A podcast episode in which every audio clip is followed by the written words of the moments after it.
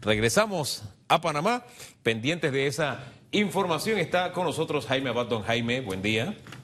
Muy buenos días, estimado Famanía. Buenos días, público televidente. Oye, le compartimos lo primero, es la pregunta que tenemos en redes, don Jaime.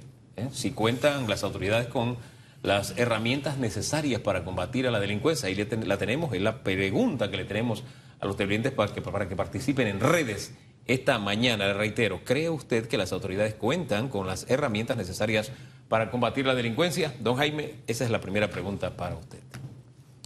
Comparativamente, y yo siempre detesto las comparaciones porque uno no, no saca mucha ventaja de las mismas, pero lo que es el área centroamericana y el, el triángulo sur, incluyendo hasta el área de Colombia, Venezuela, Panamá es un país que tiene muy poca población, somos 4 millones, en donde el índice de policías por habitante es bueno, las patrullas, los equipos de radio, de comunicación, el armamento, también es bueno, no te voy a decir que es excelente. Me hace llevar a mí a la conclusión de que nosotros como país sí contamos con las herramientas básicas. ¿ah? Ojo, no estamos superdotados. No es el escenario ideal y, también hay que tomar en cuenta que el crimen, sobre todo el crimen organizado, se equipa, se moderniza, pero nosotros lo que con, lo que contamos es lo básico y yo por eso sí, para responder la pregunta de forma categórica, como país sí contamos con las herramientas, repito, básicas para enfrentar la criminalidad. ¿Con qué no contamos?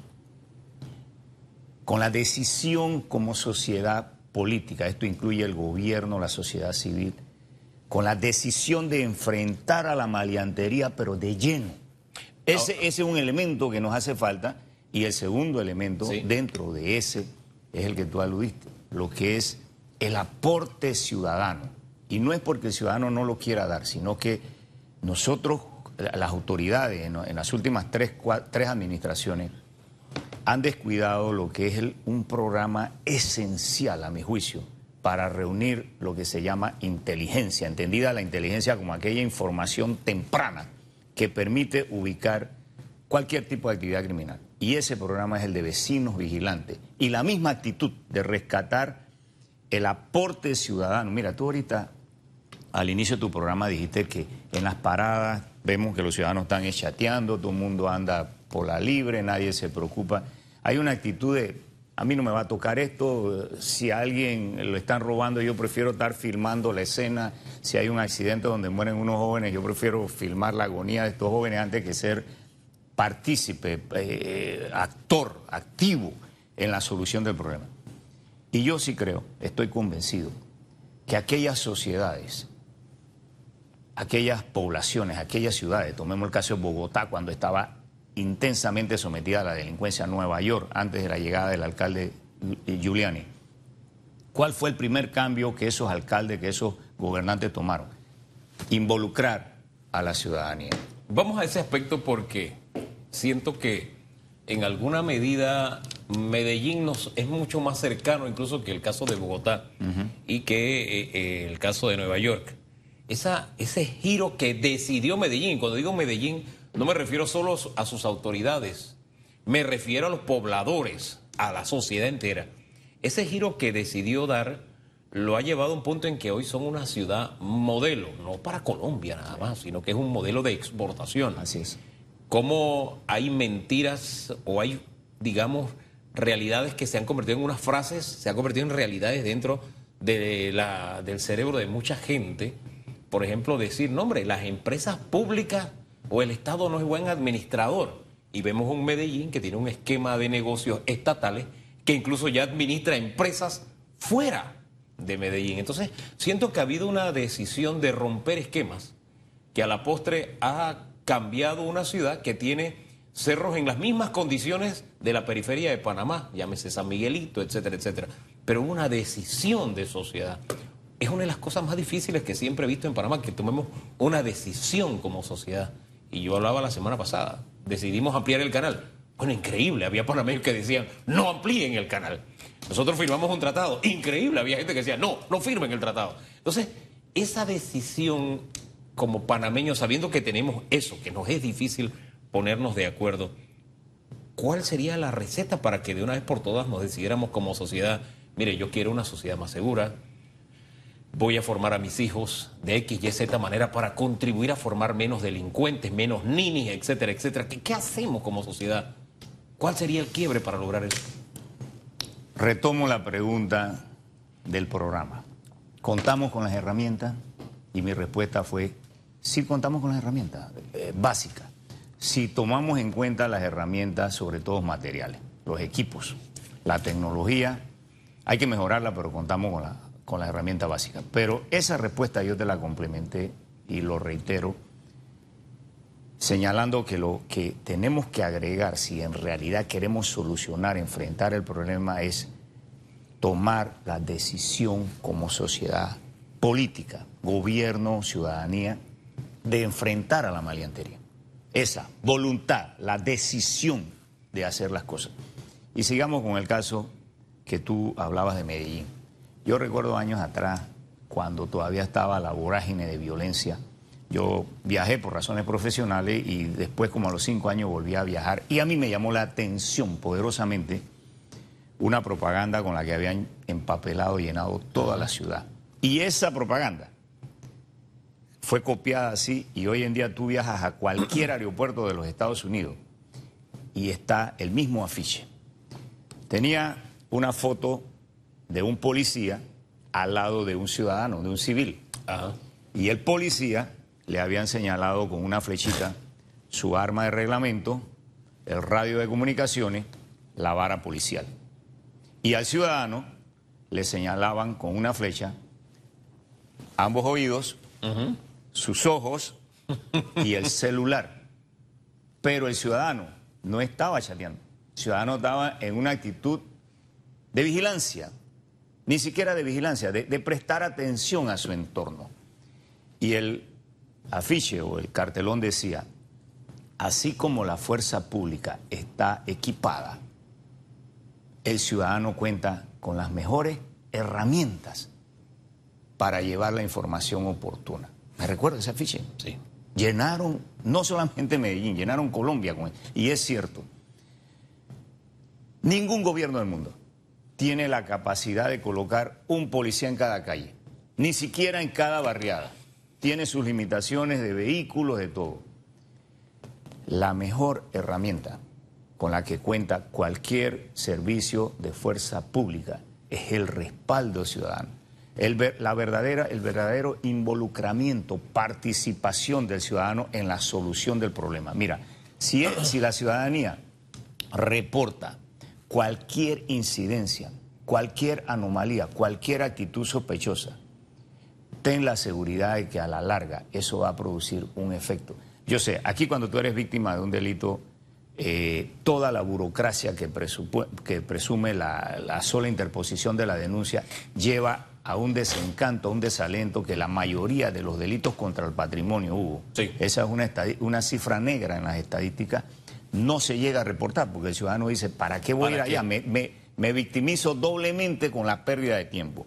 Pero yo no estoy hablando tanto de la denuncia del crimen ya ejecutado, sino aportar la denuncia, hacerla llegar a las autoridades de cualquier actitud que el ciudadano considere que es anómala. Eso, eso es lo que crea las bases de inteligencia sí. y motiva también a los compañeros de la fuerza pública cuando ellos ven que hay una ciudadanía que está activa, ávida de participar y sobre todo que está vigilante. Y por eso una de las recomendaciones que yo más respetuosamente hago al gobierno actual es, señores, métanle duro a la reactivación del programa de vecinos vigilantes. Fíjese que gran parte de la frustración que está viviendo no solo la policía, sino gran parte de la sociedad, es que tenemos un sistema penal acusatorio garantista. Pero yo como observador lo veo garantista para el victimario, con muy pocas garantías para las víctimas. ¿Qué trae como consecuencia? Lo que ya se ha estado diciendo, no este gobierno, últimamente eh, ese sentido de frustración del policía detiene a alguien, puede ser infragante, se da una situación incluso en que a veces ha estado en riesgo la vida de la persona. Eh, recuerdo el caso, por ejemplo, para hablar de uno muy conocido, de una candidata a, representante en Bellavista, se metieron dentro de su casa, su vida estuvo en riesgo y los jueces del SPA y también los señores de, estos jueces de paz, bueno, pórtese bien, usted está arrepentido, estoy arrepentido. Y yo creo en la segunda oportunidad y en los arrepentimientos. Pero evidentemente estamos ante situaciones extremas y te dicen, hombre, váyase para su casa y no lo haga de nuevo. O sea, que regrese porque tiene audiencia en, en, un mes, o nos vemos en seis meses, o venga y firme cada semana, cuando lo que estuvo en riesgo fue la vida de la persona. Entonces, ese nivel de frustración que hay en la fuerza pública y también en un gran número de ciudadanos, ¿cómo lo enfrentamos? Ya es hora de que revisemos esto, de que le surzamos por ahí por donde están los escapes del sistema. ¿Qué, debemos hacer? Cada vez que hay un cambio de, de un sistema en cualquier orden de la vida humana, sea un cambio en las computadoras, un cambio digital, un cambio en un sistema económico, en este caso un cambio en el sistema penal. Cada vez que se da un cambio, hay una fase de interconexión que requiere forzosamente hacer los ajustes necesarios. Brincar de un sistema totalmente inquisitivo, donde existían toneladas de documentos, de expedientes de, de 40 tomos, de 500 páginas cada uno, a un sistema donde lo básico es la oralidad, todo es hablado, donde lo básico es la inmediatez. O sea, se comete el delito y en 24 horas la policía y el fiscal tienen la obligación de estar presentando y formulando cargos ante un juez de garantía. Fue un cambio radical que a, nuestro juicio, y te lo digo con toda autoridad moral, porque este servidor que está aquí tiene de profesión abogado y soy abogado penalista. Yo vivo del ejercicio de la profesión. Así que yo brego, lidio con el sistema penal acusatorio toda la semana. No te digo que todos los días de mi vida, porque tampoco ejerzo a esa intensidad. Y sé, reconozco dos cosas básicas, es mi humilde opinión. Primero, el sistema penal acusatorio hay que hacerle ajustes, hay que hacerle. Pero lo segundo, pretender que el sistema penal acusatorio, y ojo, a lo hago extensivo a los jueces de paz, ha fracasado o es el culpable de la delincuencia, yo allí soy muy respetuoso de las opiniones que se han dado, pero ojo, hago un llamado respetuoso a que midamos las consecuencias de decir esto en los medios, sobre todo por altos personeros del gobierno, porque eso no es así, eso no es así. ¿Ah, Yo soy un convencido que el sistema penal acusatorio, una vez se hagan los ajustes... ¿Qué ajustes se deben hacer, por ejemplo? Mire, te voy a poner ajustes puntuales. Hoy en día existe la famosa carpetilla, ya no se les llama expediente. Y siempre, aunque el sistema es oral, siempre se tienen que incorporar pruebas documentales. El viejo sistema inquisitivo tenía una rigurosidad para la integración de cada, de cada documento. El documento tenía que ser foliado por el secretario del despacho. Foliado es enumerado. Sí. Y se debía mantener un orden cronológico y un orden lógico de la documentación. Hoy en día las carpetillas, válgame el cielo, es un desorden, te meten documentos, te sacan documentos. Y yo siempre que tengo problemas con los fiscales y con los jueces por este desgreño, cito como ejemplo que el magistrado eh, Mejía. En el caso Martinelli, cada documento que iba siendo presentado por la defensa, por la querella, por los mismos agentes, por cualquier interviniente, llevaba él personalmente y la secretaria general de la Corte un riguroso foliado. Y yo digo, si ese que fue un caso emblemático, que se dilucidó ante los medios, se foliaba, ¿por qué me van a decir a mí ahora que no? Entonces, otro, otro, otro ejemplo. A ver. Mira, yo soy abogado defensor de un hermano o de un amigo tuyo que está acusado de un delito grave y lo tengo aquí a mi lado sentado. El hombre confía en mi defensa, en mi capacidad profesional. Nos integramos a la sala de audiencia y resulta que en concepto de la juez, el fiscal o este servidor cometimos un error procesal. Tú ves en las películas, en otros países, que los jueces dicen, abogados, vengan acá, abogados el fiscal y el defensor. Sí y le dice, no estoy de acuerdo con este procedimiento, o incluso suspende la audiencia y se va a una oficina privada y le dice, señores, hay que enmendar esto. Pero aquí los jueces de garantía, hay unos muchachos que todavía no se les ha secado la tinta en el diploma y te agarran en, plena audiencia y te dan una regañada. Cuando tú regañas a alguien en privado, tú lo regañas. Claro. Pero cuando tú lo regañas en público, tú lo exhibes. Entonces, ponte tú en los zapatos del cliente que tienes a tu lado, que ha pagado un dinero para que tú lo defiendas y él va a decir, este abogado que acaban de rellenar es el que me va a defender a mí. Si ya la, la juez o el juez tienen una... Cosas como esa. Mira, hay un movimiento de abogados que reúne diferentes gremios, que nos estamos reuniendo y estamos elaborando una lista de situaciones que hay que corregir en el sistema penal acusatorio. Por ejemplo, lo que tú dijiste, que es garantista para el criminal, pero no para la víctima. Aquí en Panamá hay que reforzar enormemente el Instituto de Defensoría Pública, porque las víctimas, a mi juicio, cuando no tienen la oportunidad de contratar un abogado querellante, un abogado que los represente, el Estado tiene la obligación siempre de que en cualquier audiencia, aunque la víctima no esté presente o su abogado, participe un, abogado. Siento que en gran medida la... Y, e insisto, es una percepción por la cantidad de quejas que a uno le llegan, que el ciudadano siente que ha quedado en indefensión con el sistema. Creo que se necesita también en alguna medida algo más de ilustración, no solamente a quienes de alguna forma están involucrados en el sistema, sino al ciudadano para que sepa qué debe hacer, cómo debe operar, cómo funciona eh, este, este sistema. Porque me decía, por ejemplo, un ganadero, oye, este tipo me ha robado ya, ya lleva tres reces. Y resulta que él va y se compromete y me lo está pagando dólar a dólar. Entonces lo que hace es que pasa todos los días frente a mi casa y se ríe de mí. Y ya me lo ha dicho tres veces. Y en el interior a veces cuando la gente se toma la justicia por sus manos es un asunto trágico. Entonces siento que estamos perdiendo de vista que la justicia se aplica a gente de carne y hueso, a gente con emociones, a gente que vive experiencias y que simplemente estamos viendo como una realidad ideal y lo que está pasando en la sociedad es otra cosa y que está llevando a muchos panameños a tomarse la justicia por sus manos. Pero vamos a profundizar en qué además tienen en esa lista y como sociedad qué debemos hacer. Porque mira, hace unos días hacíamos un ejercicio.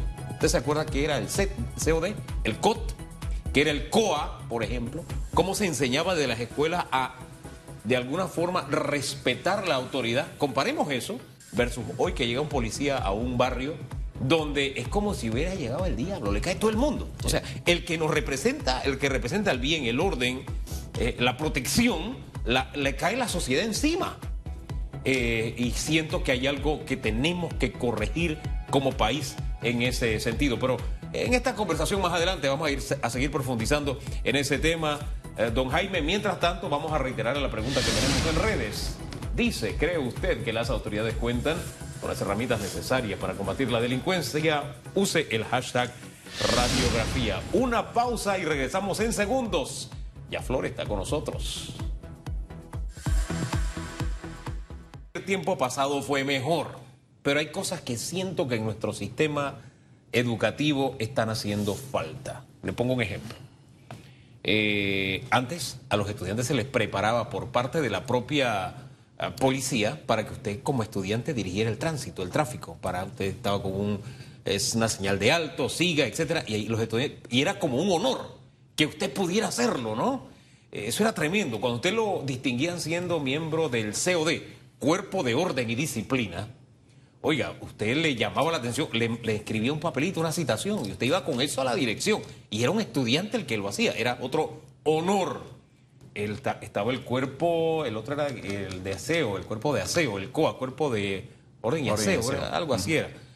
también, si tú tirabas algo en la escuela, al piso, él te llamaba la atención, un compañero tuyo, y tú tenías que, pero, que recoger lo que tirabas. Pero de alguna forma, esto iba ah, formando a la persona con el respeto a la, a la autoridad, de que había una autoridad, de que había orden, de que había disciplina, de que tenía que haber limpieza.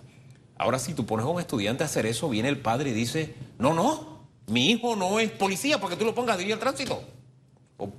y si un profesor le llama la atención a un estudiante, él no es el papá, el papá soy yo. Y va y le forma un lío al profesor. Es más, hemos tenido enfrentamientos físicos, agresiones. Todo esto tiene que ver con la delincuencia y con la inseguridad, porque formamos un estudiante, un futuro ciudadano que no respeta la autoridad. Y ya lo estamos viendo. Antes llegaba la policía y había orden porque solamente que llegara la patrulla implicaba que ya había orden. Si había una situación X. Ahora no, ahora entonces el desorden le cae encima al policía.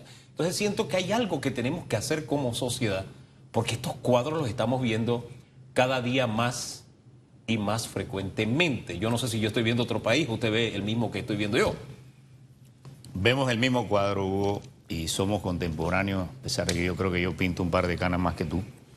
Crecimos en una misma época, en una misma provincia, en un mismo país en donde las cosas pues eran diferentes. El respeto al principio de autoridad. Había una pelea en un baile público, la sola presencia, cuando el policía llegaba, su sola presencia obligaba a todos los parroquianos a mantener el orden, los peliones se desapartaban. Hoy en día no, vemos que llegan dos, tres policías y la ciudadanía le entra a palo a los compañeros. Y el ejemplo que pusiste de las escuelas también sobre el SEO y el, eh, orden y aseo y, orden y disciplina, ya esa costumbre se perdió y tal como lo dijiste, era un honor formar parte. Yo soy institutor, me gradué en el instituto y me recuerdo que la banda de cuero que te daban, ahí éramos los ODIN. Exacto. Orden y disciplina del Instituto Nacional, eso era un verdadero orgullo. Tengo compañeros que todavía conservan esa...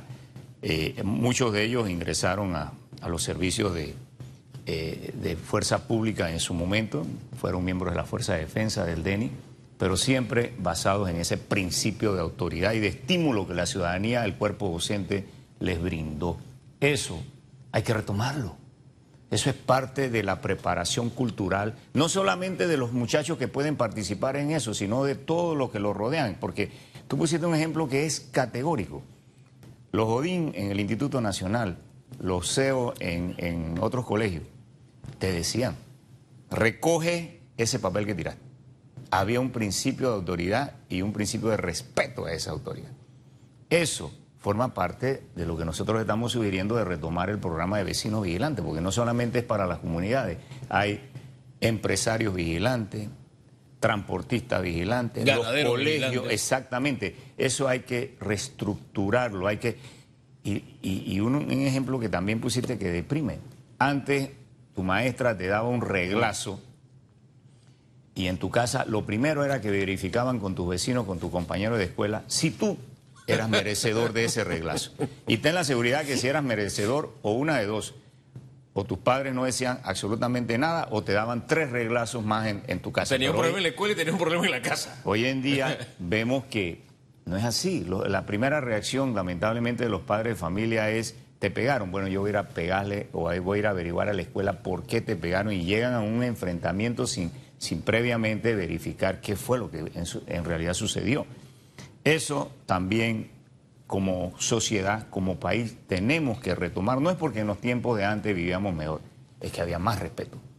Y los videos que circulan en las redes, no solamente de situaciones en Panamá, sino yo veo de, países vecinos, de cómo se ha perdido el respeto a los miembros de la fuerza pública. Mira, tú vas a los países desarrollados, en los Estados Unidos, que es el país que Dios me permite visitar con mayor frecuencia, hay un respeto para cualquier ser humano que representa la autoridad, incluso para los agentes de seguridad privada. Si aquí en nuestro país no respetan al policía nacional que está uniformado precisamente con la vestimenta de una institución, te puedes imaginar a los pobres compañeros de las agencias de seguridad privada. Que de alguna forma se pueden convertir en auxiliares para este momento difícil que estamos atravesando ahora. Ese en términos generales. Pero vamos a medidas puntuales y vamos, por ejemplo, a Colón, que está tan encendido. Se ha tomado una decisión, eh, toque de queda. La primera noche, cuando se inauguró el toque de queda, o inauguraron el toque de queda con un asalto a una discoteca, ahí maniataron a la gente, en fin. Pero de alguna forma en estos últimos días se ha ido tomando el control en las noches. Pero falta en el día. Falta ver qué hace el propio colonense por poner orden. En fin, ¿es suficiente esto? ¿Qué hacemos con Colón? Yo estoy muy preocupado por Colón. Pienso que Colón es una bomba de tiempo que en cualquier momento nos puede reventar con una explosión de violencia que no estamos acostumbrados en este país y hago un llamado respetuoso a las autoridades de que miren con lupa lo que está sucediendo en Colombia. Soy respetuoso de los toques de queda, sin embargo, considero que esa es una medida que en realidad no va a funcionar por varias circunstancias. Tuviste que las balaceras se dieron a las 10 de la mañana, eh, los asaltos se están dando en horas eh, laborables los toques de queda más bien constituyen una molestia para la ciudadanía decente. Mira, en cualquier barrio caliente, en cualquier área roja, vive siempre una minúscula, ínfima y absurda minoría, valga la redundancia, de pandilleros y maleantes, que son los que entonces ponen a ese barrio, a esa área, con las patas para arriba. Y yo soy de la opinión de que los compañeros de la fuerza pública tienen el conocimiento, tienen la información de quiénes son estos sujetos. Y en vez de toques de queda y medidas que son más bien para enfrentar publicitariamente o dar una imagen de que se está enfrentando el problema, tienden a perjudicar a esa inmensa ciudadanía decente que se tiene que desplazar por razones de trabajo y porque también si llega el fin de semana se merecen el esparcimiento. Yo soy de la opinión de que se debe buscar las medidas que se tomaron en Medellín, en Nueva York, para controlar en las áreas rojas de forma específica, con blancos específicos, a esos grupos delincuenciales que son los que ponen a los barrios de pata para arriba. Que todo el mundo sabe quiénes son. Que los compañeros de la policía lo saben, pero ahí caemos a la primera recomendación que hice. Mira, yo converso con compañeros mayores, sobre todo a mí me gusta conversar mucho con los oficiales de tropa. Permíteme decirte quién es el oficial de tropa. El oficial de, academia es aquel joven que se va a estudiar cinco años y se gradúa de, eh, de militar o de policía, eh, ingeniero. Y tiene un rango. Exacto. Y le dan un rango militar y regresa a su país. Y aquí en Panamá comienza como subteniente, en otros países como teniente y va escalando, capitán, mayor y llega a comisionado. El oficial de tropa es aquel humilde agente que no pudo ir a una academia, pero ingresó de raso, llegó a cabo, a sargento y en algún momento puede aspirar a llegar a ser subteniente, teniente y hay algunos que hasta llegan a capitán. Yo respeto mucho a esos compañeros. Esos son los que conocen Esa el día gente a día. saben dónde duerme la langosta. Esa gente, a mi juicio, los directores de las instituciones y los ministros deben de rodearse de ellos, incluso reclutar, ¿por qué no?, a los que ya se jubilaron. Claro. Mira, esa gente sigue viviendo en los mismos barrios, tomando los mismos buses eh, comprando en la misma tiendita del chino en donde compra el maleante. Pero como no hay una decisión de la sociedad, y repito, no del gobierno, del país, de enfrentar la maleantería, todos estos oficiales de tropa en servicio y jubilados están igualmente que todos nosotros plegados a la pared. Nadie hace nada porque una golondrina no hace verano. y ellos no van a arriesgarse, ellos y su familia. Pero yo, una de las mociones que hemos propuesto en planes de seguridad anterior es la creación, es pensar, es discutir, es dialogar sobre la posibilidad de crear la Guardia Nacional nuevamente, entendido como un organismo de reserva en, al cual pueden ir los compañeros que se están jubilando. Tú sabes que los policías se jubilan con su último salario a muy temprana edad. Aquellos que comienzan a los 18 se están jubilando a los 35, 40, 45 años. es correctamente. Entonces, busquemos una institución que pueda nutrirse de la experiencia de los que ya están próximos a jubilarse, que se puede llamar Guardia Nacional o busquemos otro nombre, y, ¿por qué no? Todos los agentes que se están graduando de las academias, que no tienen la experiencia de calle, integrémoslo también a esa Guardia Nacional y que salgan a patrullar la calle con los compañeros que son oficiales de tropa para que la última generación le transmita a la generación que viene todo el conocimiento que se requiere, porque mira, no es lo mismo ir a patrullar Volcán o Potrerillos, del cual tú y yo somos este, oriundos, a ir a patrullar Cabo Verde o Santa Cruz. No es lo mismo. Entonces, ¿por qué desperdiciar toda esa experiencia que tienen compañeros que pueden nutrir al país? Mira, esto Ahí sí está la preparación y la experiencia. Yo, yo hablo con los eh, políticos, los diputados, los, famosos promotores deportivos que nombran con salarios de miles de dólares para que vayan a las canchas y que nunca van. Si tú nombraras ahí a sargentos jubilados, a tenientes jubilados de tropa, tenientes de tropa, yo te voy a decir que, y eso me preocupa, en la mayoría de las canchas, construimos muy bonitas canchas de, eh, sintéticas y de toda, toda la modernidad, pero las construimos y luego las dejamos allí. Y los las pandillas están reclutando a sus miembros en esos lugares. ¿Sabe qué? Lo que pasa es que en gran medida el desajuste que tenemos como sociedad, en este caso de los promotores comunitarios, eh, no son tales. Ni promueven nada, sino mm. la vagancia, la gran mayoría. Y no vigilan. ¿Por qué? Porque son cuadros políticos del diputado que lo que le hacen es simplemente campaña en el circuito o en su área. Y eso es algo que tenemos que corregir, porque ahí hay un recurso que podemos utilizar. Pero fíjense, en el día a día, además de lo de Colón, está el cambio o el giro que han dado las autoridades con los retenes. A mí me parece lógico, porque si yo como ciudadano sé que siempre en X lugar, a X hora hay un retén, le pongo un ejemplo. Aquí en Carrasquilla hay uno que yo tomo una, una vía interna de Carrasquilla para llegar a mi casa. Pero ahí había uno siempre fijo que yo me decía, no, a esta hora no voy a pasar porque ahí está el retén. Si yo como ciudadano entonces tomaba otra ruta para llegar a mi casa, en vez de tomar por acá abajo, tomaba por acá arriba, yo me imagino que el maleante también, si tengo un retén fijo siempre en un lugar, por ahí no paso, paso por otro lado. Me dice la lógica simple. Eh, sin embargo, eh, hay una ola en este momento que dice la falta de retenes está disparando la delincuencia. ¿Qué hacemos para encontrar ese equilibrio? Coincido plenamente. En un país pobre como lo es Panamá, los retenes policiales son necesarios. Lo lamento por todos aquellos que opinan que es una molestia, que mira, la primera, el primer beneficio de los retenes, aunque tengan la falla que tú dices que son estacionarios o son habituales en, en determinados puntos, no es tanto el control de la criminalidad violenta, sino es el control del uso y el abuso de todo tipo de drogas, las legales y las ilegales. Porque si tú encuentras un conductor drogado con alcohol, una droga legal y válida, y encuentras un conductor drogado con cocaína, una droga ilegal, para los efectos del arma que lleva en su mano, que es un timón, son iguales. Totalmente. Se le va a quitar la vida a otros seres humanos o a él mismo y a sus pasajeros.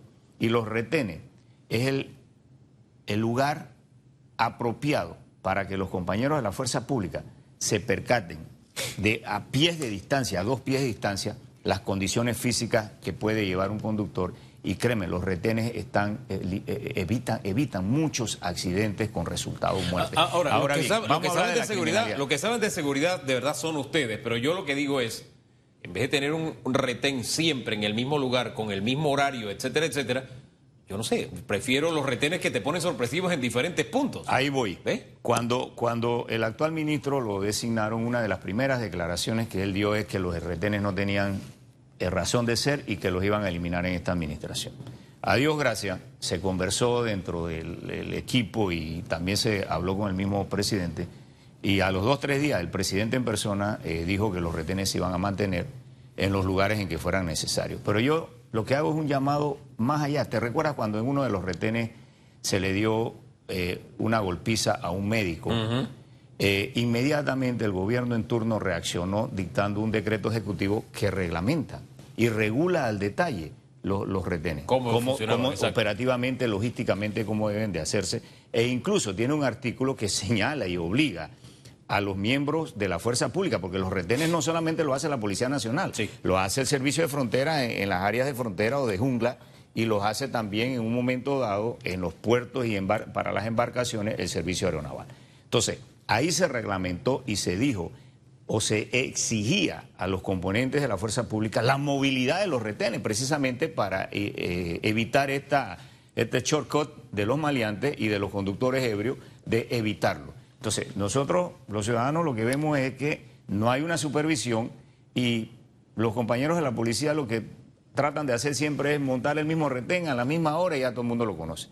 Para eso están los oficiales de alto rango que en horas nocturnas o en las horas eh, en donde se da la mayor incidencia delictiva, tienen que dejar las oficinas y salir a la calle a supervisar que las unidades de los mandos medios y de los mandos inferiores están cumpliendo con la reglamentación que existe. Señores, la movilidad de los retenes y la eficacia de los mismos. No es lo mismo montar un retén en la entrada de UTIBE con dos policías sin nada a que montaron un, un retén con una patrulla de respaldo, con un oficial a cargo y con la verificación en ambas líneas. Porque también es un absurdo que nada más en un solo sentido se verifica la licencia y en el otro pasa que estás por tu casa. O como dice el taxista, me piden los documentos a mí y no al que me acompaña, que a veces es el maleante. Pero en medio de todo esto, se está trabajando en un documento eh, para modificar las leyes de nuestra seguridad, tiene que ver con el tema de la policía y demás, y se plantea la posibilidad de que haya un mando unificado, como existía antes. ¿Sería bueno para el país? Totalmente de acuerdo. Los civilistas, amigos míos, aquellos que fuimos encarcelados, exilados, eh, me han planteado sus preocupaciones muy sanas sobre la concentración del poder. Hay muchos argumentos para fundamentar la necesidad de un control centralizado, pero yo pongo un ejemplo que no es propio, sin embargo es muy, muy valedero. El 11 de septiembre, las Torres Gemelas. Por favor, esto está en internet. Recuerden que el informe final de la investigación de los hechos del 11 de septiembre, entre sus conclusiones, estableció que la CIA había seguido por todo el mundo a siete de los terroristas que operaron los aviones que estrellaron contra las Torres de Gemela y contra el corazón de la seguridad del país más importante del mundo, contra el edificio del Pentágono. Lo siguieron por todo el mundo, pero le reportaron al Servicio de Migración este movimiento dos días después que habían ingresado al territorio norteamericano, siete del total de los once terroristas el no compartimiento de la información, eh, la no existencia de un mando o de una autoridad central fue lo que abrió el espacio para que le permitieran a los gringos que son tan poderosos un golpe en todo el corazón. Y mira, ¿qué crearon ellos inmediatamente? Por recomendación de esta, esta investigación y de lo que hoy en día se llama el Border Patrol, la patrulla fronteriza. Tú llegas a cualquier aeropuerto de los Estados Unidos, estimado Hugo, y tú ya no ves ni agentes de inmigración, ni agentes de la CIA, ni tú ves a los oficiales del Border Patrol a cargo del servicio principal cuando entra toda esa ola de extranjeros al país, verificándole, y la información está centralizada en las oficinas del Border. Lo, lo de centralización, bien, coincidimos, pero entiendo también el temor que tiene gran parte de la sociedad de decir, cuidado con un hombre fuerte poner en un solo hombre todo el poder y de la Fuerza Armada eh, eh, es un riesgo que nos estamos corriendo, ¿o no? Es el peligro. En los países pobres como el nuestro, así como lo vivimos en el pasado, si tú tocabas al comandante en jefe de la Fuerza de Defensa, tú tocabas el poder real en este país, concentraba demasiado poder. Yo soy un convencido de que los militares ya no representan un peligro para la democracia como lo representa hoy en día el crimen organizado. Sin embargo, siempre habrá un fantasma del pasado, siempre habrá una mala experiencia que nos obliga a establecer límites. A nuestro juicio, y lo hemos hecho por escrito, la recomendación es que el Consejo de Seguridad del Estado sea fortificado y que sea en el Consejo de Seguridad eh, la institución en la cual se concentre esta labor. Yo soy reacio a llevar eso hacia el Ministerio de Seguridad. Y te explico por qué. El Ministerio de Seguridad, con el respeto que merecen los compañeros que están trabajando ahí, los que trabajaron en el pasado y quienes vayan a trabajar en el futuro, es un organismo técnico, profesional, pero compuesto y formado por políticos. El exactamente, el Consejo de Seguridad, bajo la administración del presidente Torrijos, se le proveyó de una ley que creó el servicio o la carrera de inteligencia y le daba estabilidad a los funcionarios que eh, trabajaron allí. Pero sobre todo sometía al control judicial, al control previo judicial de la sala penal la actividad del Consejo. Y también lo sometía al control financiero o administrativo por parte de la Asamblea. Y los funcionarios que trabajan en el Consejo de Seguridad los cuales yo conozco porque en su mayoría fueron reclutados bajo la administración del gobierno del presidente Endara, tienen 20, 25, 30 años, ya muchos se han ido jubilando de estar allí, pero esa es una institución que a través del tiempo se le ha dado mayor estabilidad. Lamentablemente, en la administración del innombrable, porque ahora te ponen cualquier querella a, raíz de esto, esa ley fue derogada sustituida por un decreto ejecutivo que convirtió al, Consejo de Seguridad en un apéndice del ministro de la Presidencia e hicieron lo que le dio la regalada gana con una institución tan necesaria para el Estado. Un consejo de sapería, en eso se convirtió. Entonces, por eso es que las experiencias del pasado alertan y nos hacen prender todas las alarmas. Esta concentración del poder en malas manos, en malas manos Recuérdate cuando es innombrable, un colega tuyo le dijo, yo sí sé quién es quién porque yo tengo el dossier de cada uno en este país. y lo está demostrando todavía. Oiga, el tema está en debate, en el día a día tenemos los hechos delictivos, tenemos que hacer algo como sociedad y tenemos que encontrar algún punto de encuentro.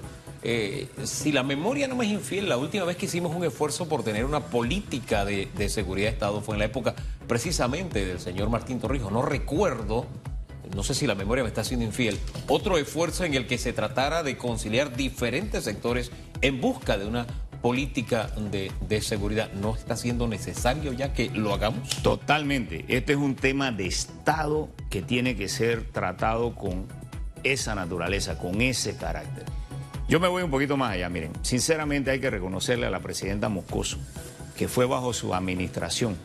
Ella convocó un diálogo nacional que terminó en un decreto de gabinete firmado por todos los ministros en ese momento, incluso por el ministro innombrable hoy en día. Está la firma de él, en donde se establecieron los lineamientos de la política de seguridad pública a nivel nacional. Está en la Gaceta.